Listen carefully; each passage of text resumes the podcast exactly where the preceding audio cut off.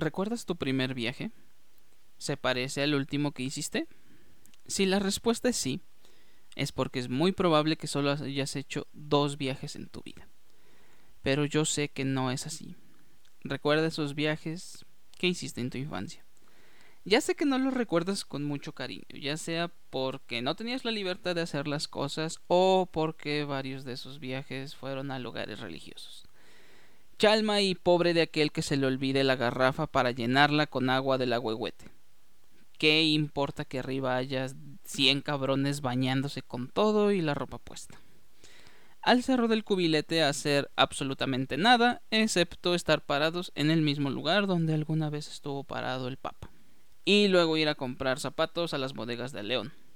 Porque todos tuvimos esa tía que le gustaba presumir sus zapatos hechos en León. Y si tú no tuviste esa tía, lamento decirlo, pero tu mamá era esa tía.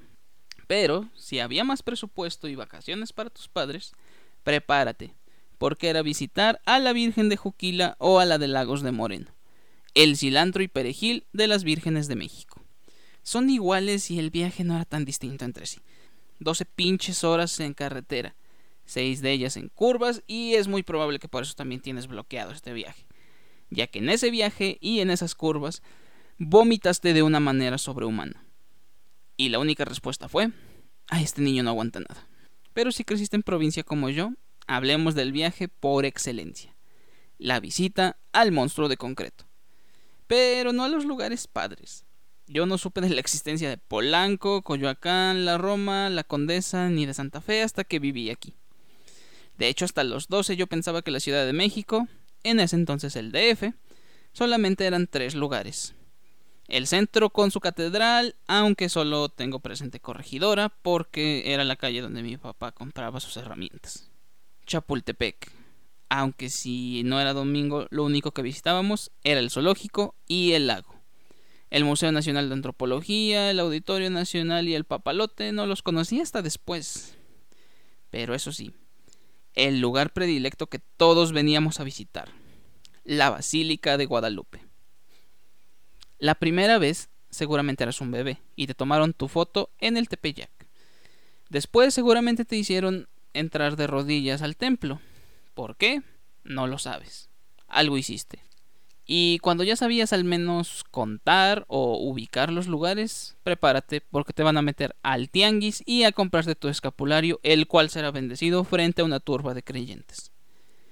Quizás si fuiste planeado por tus padres, hay otro viaje que hiciste en tu infancia conocer el mar. Esa experiencia si la vives de niño te vuelve explorador y si la vives de joven te vuelve un filósofo. Ese momento donde te encuentras rodeado de todo lo desconocido. El sonido del mar, la suavidad de la arena. Pero no lo recuerdas y a veces ni lo cuentas dentro de tus viajes porque luego creces y tal vez no lo puedes presumir. Yo fui a Vallarta pero no fuimos a ninguno de los bares. Fuimos a las playas de Oaxaca, pero mis tías se ponen locas y no quieren que vayamos a la zona nudista. Entonces, si no hiciste las cosas más representativas del lugar, ¿realmente fuiste a ese lugar? Es por eso y por muchas otras razones que no hablamos de nuestros viajes de la infancia. Además de eso, las cosas han cambiado. En esos viajes tu mamá se despertaba tres horas antes que todos para poder hacer los sándwiches, que luego guardaba y envolvía dentro de la misma bolsa de pan. El trayecto era por carretera, ya sea porque en esos tiempos era más seguro viajar por carretera o porque tu papá se quería ahorrar las casetas, como si los topes y las curvas no desgastaran su carro. Eso sí, a los niños los despiertas una hora antes de que salgamos y dales una dramamine.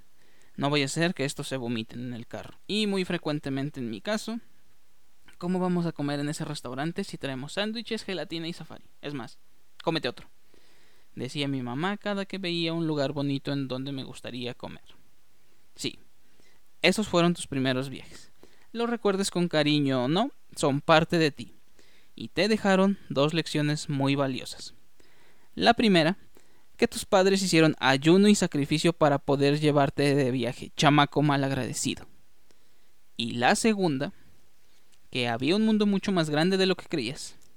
E iba a llegar un momento en el que lo ibas a descubrir por tu propia cuenta.